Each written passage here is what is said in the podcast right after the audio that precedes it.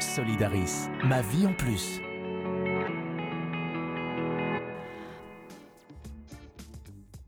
Vous rentrez de chez le médecin, cette fois c'est tombé, il va falloir que vous vous fassiez opérer. Le séjour à l'hôpital, les démarches administratives, comment anticiper au mieux le retour à la maison après tout ça, ça peut sembler un peu stressant et surtout beaucoup de questions. Pour vous aider à vous préparer, on a épinglé avec Laura Tollet et Raphaël Wertz les 10 conseils indispensables pour que tout se passe au mieux dans cette étape qui vous attend. Laura et Raphaël sont nos pros de l'assurance santé chez Solidaris Assurance.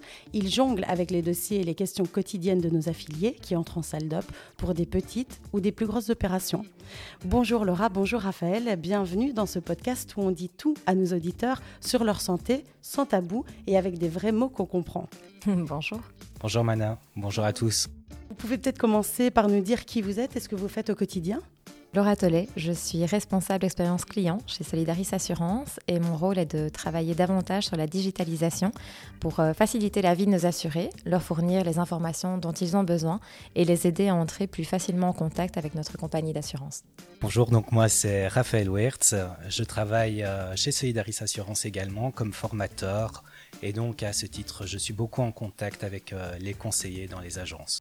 Et donc les conseillers qui, eux, ont contact directement avec les affiliés, les abonnés, les assurés plutôt, c'est les assurés qu'on dit ici. Euh, et, donc ils peuvent répondre au quotidien aux questions euh, éventuelles. Si euh, quelqu'un entre en hospitalisation, il peut aussi se rendre dans une agence Solidaris et poser ses questions éventuellement. Exactement. Ok, ben écoutez, maintenant que les présentations sont faites, je vous propose qu'on passe à ces fameux 10 conseils que vous avez concoctés pour nous et pour qu'on puisse mieux comprendre comment appréhender une hospitalisation. Et le premier conseil que vous nous donnez aujourd'hui, eh bien, c'est euh, de euh, pouvoir nous renseigner si nous disposons d'une assurance. Quelle assurance? Vous n'êtes pas assuré? Tout à fait. Donc, euh, on va dire que c'est la base. Quand on apprend, malheureusement ou heureusement, qu'on est sujet à une, opération, une intervention à l'hôpital, la première chose, c'est de savoir et de s'assurer que nous avons une assurance.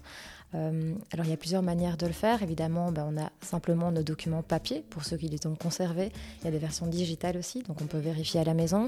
On peut vérifier par euh, le biais d'une application. On peut donner un petit coup de fil aussi à sa mutualité pour s'assurer euh, qu'on dispose bien d'une assurance.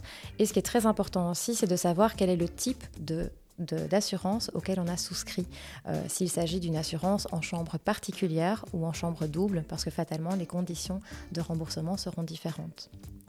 Dans le cas d'une personne qui ne dispose pas d'une assurance, là, on va vraiment lui conseiller d'opter pour une chambre à deux lits, euh, donc une chambre commune, afin de minimiser les frais.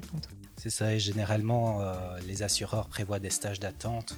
Donc, euh, si votre hospitalisation est prévue dans les 15 jours, ça ne va pas être possible de contractualiser une assurance à ce moment-là. Donc, il faudra soit postposer l'opération, soit, euh, ben, comme Laura le disait très bien, euh, privilégier la chambre à deux lits. D'accord, parce que oui, il y a des cas où, ben, on ne l'a pas vraiment prévu, mais voilà, euh, elle tombe, cette, cette hospitalisation, donc on peut quand même se faire hospitaliser dans ces cas-là Oui, sans problème, sans problème. C'est juste, vraiment, on insiste sur le conseil chambre à deux lits parce qu'une opération, on va dire chambre à deux lits, c'est 200 euros. La même en chambre particulière, ça peut être 3500. Ah oui, d'accord. Et quand on n'a pas d'assurance, les 3500, ce sera de votre poche que vous allez devoir les payer. Donc c'est très important ce conseil-là, chambre à deux lits. Euh, quand on n'a pas d'assurance. Donc d'une manière générale, quoi qu'il arrive, pouvoir anticiper un éventuel cas euh, d'intervention petite ou grande, c'est de pouvoir se dire, ben voilà, il est peut-être temps maintenant, je pense, avoir euh, une assurance hospitalisation et vous renseigner auprès des différents assureurs pour voir ce, qui, ce qui peut convenir au mieux pour ne pas vous retrouver dans le cas de voilà d'une hospitalisation qui vous tomberait dessus et pas avoir d'assurance. Là, c'est un peu plus délicat. Tout à fait. Alors en deuxième conseil, vous nous conseillez de nous renseigner auprès de notre mutualité selon le type d'hospitalisation. Oui, je vise surtout euh, les, opérations reconstructrices ou euh, qui ont toujours une partie esthétique qui peuvent coûter très très cher. Là aussi, on parle de 3, 4, 5 000 euros. Et donc, il y a des démarches pour certaines opérations à faire auprès de sa mutualité avant l'opération pour avoir des accords, notamment liés au médecin conseil, etc. Et il faut surtout ne jamais hésiter à demander à son chirurgien un devis pour savoir à l'avance les prestations qui ne seront pas remboursées par la mutuelle. Oui, c'est vrai que certains, certains types d'interventions bah, ne sont pas forcément euh, euh, envisagés par la mutualité. Et donc, évitons les mauvaises blagues et voyons directement en amont euh, ce qui sera remboursé et ce qui ne le sera pas. Un troisième conseil que vous nous donnez aujourd'hui, ben, c'est de nous renseigner sur les tarifs de l'hôpital et les éventuels suppléments d'honoraires.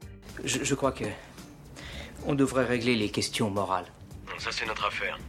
Non, je te parlais de mes honoraires. C'est vrai qu'en général, on connaît l'hôpital dans lequel on va se faire hospitaliser et les hôpitaux bah, pratiquent leurs propres tarifs qui peuvent varier d'une région à l'autre. Donc c'est important déjà de, connaître en fait la tarification de l'hôpital euh, et qui plus est aussi de connaître bah, les suppléments d'honoraires euh, dans cet hôpital parce que certains médecins euh, vont parfois bah, justement facturer beaucoup plus que ce qu'on imaginerait. on entend beaucoup ça, notamment dans, les infos dernièrement, des, des, cas de personnes qui se sont retrouvées avec des, des, factures très très élevées alors qu'elles s'y attendaient pas, oui. Des suppléments d'honoraires très élevés, tout à fait. D'où le fait aussi d'avoir un, produit d'assurance qui correspond bien au type de chambre. Donc c'est ce qu'on parlait, euh, enfin ce dont on parlait tout à l'heure, euh, au, type de, au, type de chambre souhaité.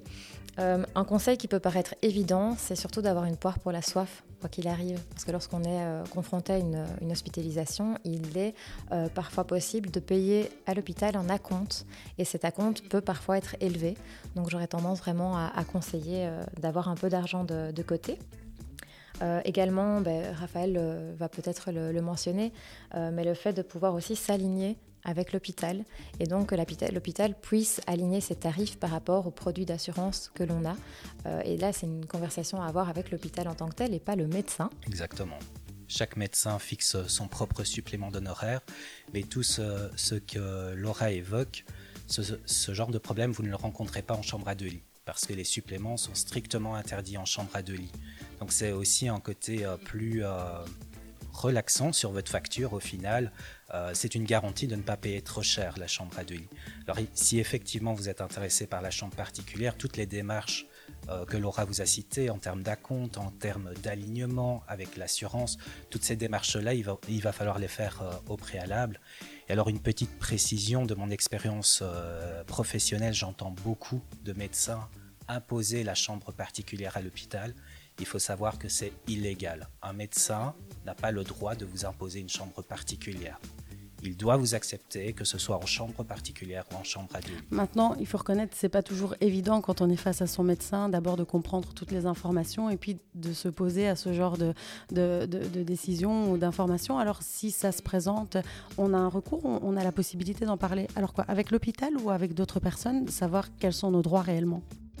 Alors il faut savoir qu'au sein de chaque établissement hospitalier, vous avez un service qui s'appelle un service de médiation et qui a justement pour but de vérifier, d'être votre interlocuteur avec euh, les médecins, avec le corps hospitalier. Si vous faites face à une situation que euh, vous estimez être illégale ou un peu euh, étrange, ben, il ne faut pas hésiter à interpeller le service de médiation de l'hôpital, ils sont là pour vous aider. Voilà, mieux vaut se renseigner avant et avoir posé euh, quelques questions supplémentaires que de se retrouver après avec des mauvaises surprises sur la facture à des moments en plus où ben, parfois on a juste besoin de repos ou euh, voilà, après une hospitalisation, euh, on n'a pas forcément envie de gérer des aspects plus lourds. Donc évitons les soucis avant pour se sentir mieux après. Un quatrième conseil que vous nous donnez aujourd'hui, c'est de gérer l'aspect administratif de l'hospitalisation. Dites-nous en plus. Au niveau de l'aspect administratif, euh, on parle surtout des frais. Donc, euh, fatalement, il y a des personnes qui vont aussi avoir une, euh, assurance pour tous les frais pré- et post-hospitalisation. Donc, c'est important bah, d'essayer de les, de les conserver, de les mettre à place pour pouvoir les transmettre par la suite à sa compagnie d'assurance ou à sa mutualité. un autre point aussi, c'est la carte d'identité. Donc on a eu des cas, et là euh, pour l'anecdote je vais la raconter, euh, d'une personne qui n'avait pas sa carte d'identité à jour. Alors qu'est-ce que ça peut impliquer et engendrer comme situation? C'est que l'hôpital peut euh, envoyer une facture à la, personne et se base sur les informations disponibles sur la carte d'identité. Donc au-delà de la validité de la carte d'identité, il faut s'assurer que le domicile qui est renseigné est toujours actuel. Parce qu'il arrive parfois que les, personnes en fait ne reçoivent jamais cette facture qui a été envoyée à un... voilà, tout à fait, à l'ancienne adresse. Et donc les gens parfois reçoivent des rappels, euh, des mises en demeure, les huissiers, ça peut aller jusque-là, simplement parce que leur euh, carte d'identité n'était pas à jour. Ok, ok. Donc bien vérifier euh, la validité de ces documents d'identité. Et donc de bien garder euh, toutes les factures, donc tous les frais. Très bien, monsieur, c'est noté. Alors, en matière euh, ben, d'hospitalisation, il y a quelque chose aussi qui est, qui est, très important de prendre en compte, et ce sera votre cinquième conseil aujourd'hui, c'est de gérer l'aspect professionnel donc pour la personne qui rentre, qui va se faire hospitaliser. Expliquez-nous un peu. Oui, exactement. Il faut bah, déjà informer son employeur de cette hospitalisation. Et puis aussi, euh, si elle débouche sur une période d'incapacité, que ce soit de travail ou au niveau du chômage, il y a des démarches à faire avec euh, votre mutualité, votre caisse de chômage ou euh, votre employeur. Et donc généralement, moi, ce que je conseille, c'est deux certificats. Un certificat pour votre employeur sans diagnostic et un certificat avec diagnostic pour votre mutualité, le diagnostic le plus précis possible pour que votre mutualité soit capable de prendre le relais sur euh, votre salaire si euh, l'occasion se présente, et bien se renseigner sur le site internet de votre mutualité pour connaître les démarches euh, et la réglementation. Préparer l'hospitalisation, bon, ça peut sembler anodin comme ça, et pourtant c'est quand même le sixième conseil, parce que c'est quelque chose qu'on ne pense pas forcément à prendre en compte parmi tous les papiers à gérer, parfois les nouvelles qui sont tombées euh, sur la santé, etc. Alors dites-nous un peu comment vous conseillez au mieux de préparer l'hospitalisation. Alors un des premiers conseils, ce serait de penser à soi, parce qu'effectivement, parfois on peut être opéré euh, ben voilà, pour, euh, pour des choses qui ne sont pas plus agréables, et donc pour rendre son séjour agréable à l'hôpital, ben, il faut simplement aussi penser à prendre toutes des petites choses qui vont euh, ben, nous apporter euh, un petit rayon de soleil sur la journée. Euh, donc des, loisirs, peut-être des écouteurs. Mhm. Pour avoir de la musique avec soi, donc penser à son chargeur aussi, de son téléphone, parce que parfois on l'oublie dans la précipitation, des petits jeux, de la lecture, des mots croisés, etc. Ben, on parlait donc aussi tout à l'heure de la carte d'identité, donc ça c'est la base, donc bien préparer ses papiers avant de partir si on a, si on a le temps, hein, si on n'est pas dans le cadre d'un accident, euh, ou, sa carte, euh, la carte de, son assurance, euh, une trousse de toilette également, et les médicaments qu'on prend au quotidien. dernière petite chose, si on a la possibilité, bah, les petits biscuits, les petits chocolats, ça fait toujours plaisir, ça remet du, du baume au cœur. Voilà, pour s'offrir, euh, s'offrir un peu de confort dans, dans, ce cadre, finalement, où on va être un peu dépaysé euh, de sa vie habituelle. Là, on va quand même vivre dans un autre endroit, parfois quelques heures, parfois quelques jours ou un peu plus.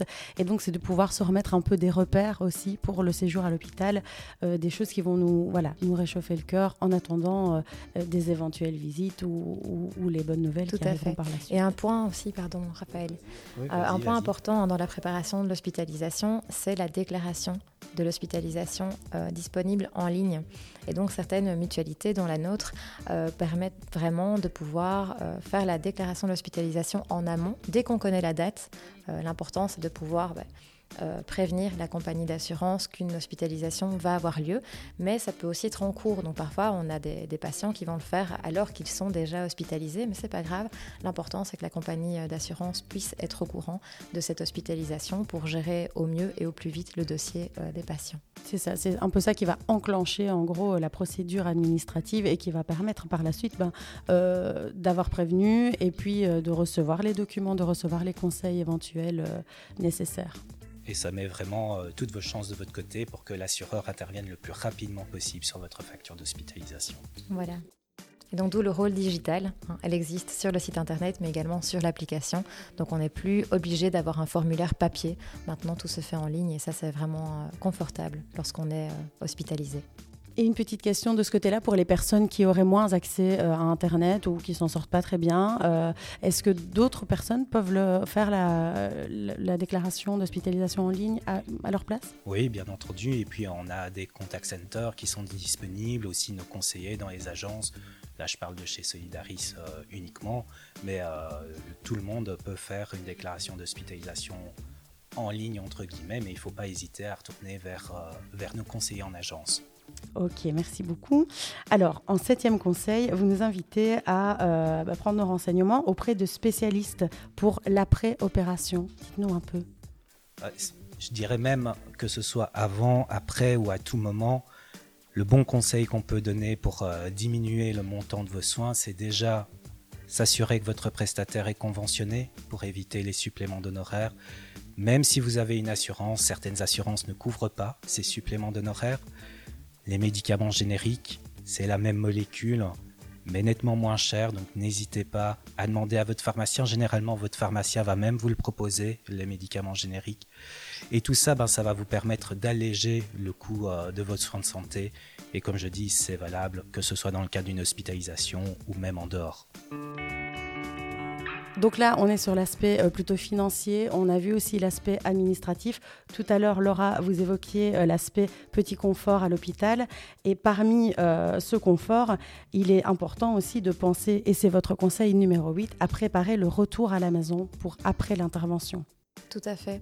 Donc euh, c'est vrai qu'on n'y pense pas toujours non plus, mais si on a l'opportunité en amont, il faut effectivement euh, ben, s'assurer que la maison soit en ordre parce qu'il n'y a rien à faire. C'est déjà euh, difficile parfois de, subir une intervention et quand on rentre à la maison, on peut avoir cette charge mentale que les femmes connaissent aussi beaucoup, d'avoir une maison en désordre ou ben, c'est simplement aussi de, s'organiser avec la famille, de trouver du soutien auprès des proches, que ce soit pour l'organisation, je dirais, des, des repas. Euh, pour euh, garder les enfants, parce que parfois certaines personnes vont postposer euh, leurs opérations, parfois ne vont même ne pas subir d'intervention, simplement parce qu'ils ont des enfants à gérer et qui ne savent pas forcément quoi faire. et donc là, si la famille ne peut pas aider, il faut peut-être aussi simplement se renseigner auprès d'une assistante sociale qui va pouvoir conseiller les personnes au mieux par rapport aux services qui sont proposés par la mutualité ou par d'autres entreprises tierces. Oui, je pense notamment aux aides familiales qui existent, des services de garde d'enfants aussi qui peuvent exister, euh, ou même euh, de, soutien à domicile pour une personne qui, serait isolée, qui serait toute seule, bah, elle peut envisager euh, de, voilà, de se faire soigner à la maison, de recevoir des visites voilà, par une personne qui vient d'une entreprise et qui est, qui est, qui est habilitée à pouvoir faire ça. Et aussi s'assurer, je ne sais pas si tu l'as dit Laura, mais en, termes de médicaments, quand on retourne chez soi, bah, s'assurer d'avoir un petit nécessaire de médicaments de base pour ne pas devoir courir à la pharmacie dès qu'on rentre de l'hôpital. Ça paraît un petit peu bête comme ça, mais on n'y pense pas toujours. C'est ça, anti-douleur, anti-inflammatoire, euh, désinfectant, euh, la base, mais euh, parfois on n'en a simplement pas, plus, ou ils sont périmés, donc il faut y penser. Et du chocolat. Aussi. Alors là, on a abordé plutôt tout ce qui concernait la préparation vraiment euh, à l'intervention. Maintenant, il est question ben, de rentrer à l'hôpital. Voilà, le grand jour est là. Euh, en conseil numéro 9, euh, vous nous proposez de préparer nos documents pour l'arrivée à l'hôpital. Mais oui, tout est dit. Donc le jour J, bien penser avoir ces documents d'identité, potentiellement des documents qu'aurait transmis l'assurance, euh, et, petite chose aussi, et ça on ne le prévoit pas toujours, c'est lorsqu'il y a une hospitalisation dans l'urgence. Donc là on en revient à un conseil qu'on a déjà cité préalablement, mais dans le doute, quand on ne sait pas euh, quel est notre produit d'assurance, si on est couvert ou non, il faut bien opter pour la chambre commune à deux lits. En tout cas, euh, voilà, pour limiter les frais. Très bien. Et alors, ben, pour clôturer vos conseils aujourd'hui, l'opération a eu lieu. on vous souhaite que ce, ça ce soit le passé pour le mieux évidemment. Euh, maintenant, il va être question de bien gérer ces factures d'hospitalisation. Un petit point qu'il ne faut pas négliger. Quels seraient vos conseils de ce côté-là? Oui, exactement, parce que la facture déjà, elle arrive euh, deux, trois mois plus tard. Et euh, le, premier conseil que je devais donner, c'est sur votre facture, la mutuelle est déjà intervenue. Donc le montant qui est repris sur votre facture, c'est le montant sans l'intervention mutuelle. C'est ce que vous allez devoir payer à l'hôpital, mais c'est également là-dessus que votre assureur potentiel peut euh, intervenir. Donc cette facture-là, ce n'est pas votre mutualité, c'est votre assureur qui va la prendre en charge. Sauf si bien sûr vous avez une assurance auprès de votre mutualité, là vous pouvez vous adresser à eux. Donc il ne faut pas hésiter non plus, euh, si vous avez un doute, s'il y a un frais qui vous paraît étrange sur la facture, il y a, je le rappelle, le service de médiation de l'hôpital qui peut vous aider, mais on a également au sein des différentes mutualités des services de défense des membres qu'on appelle jury mute et qui peuvent également vous guider dans votre facture. Très bien. Eh bien, je pense qu'on a euh, bien brassé les principaux conseils pour pouvoir entrer euh, à l'hôpital de manière plus sereine, aussi sereine que possible. Merci beaucoup, Laura et Raphaël, pour vos précieux conseils aujourd'hui. Merci, Mana. Je pense qu'avec ça, ben, nous sommes prêts, euh, chers auditeurs, à faire la grande aventure de l'hospitalisation. On vous souhaite qu'elle se passe pour le mieux. Si vous avez d'autres surtout, vous n'hésitez pas à contacter votre mutualité ou votre compagnie d'assurance qui pourra vous renseigner au mieux. Il y a aussi les assistants euh, sociaux et les assistantes sociales euh, de la mutualité qui se tiennent à votre disposition. Merci beaucoup de nous avoir écoutés aujourd'hui et on vous donne rendez-vous pour d'autres podcasts sur Ma vie en plus. Ce podcast a été réalisé par les équipes de Ma vie en plus. Vous avez aimé? Partagez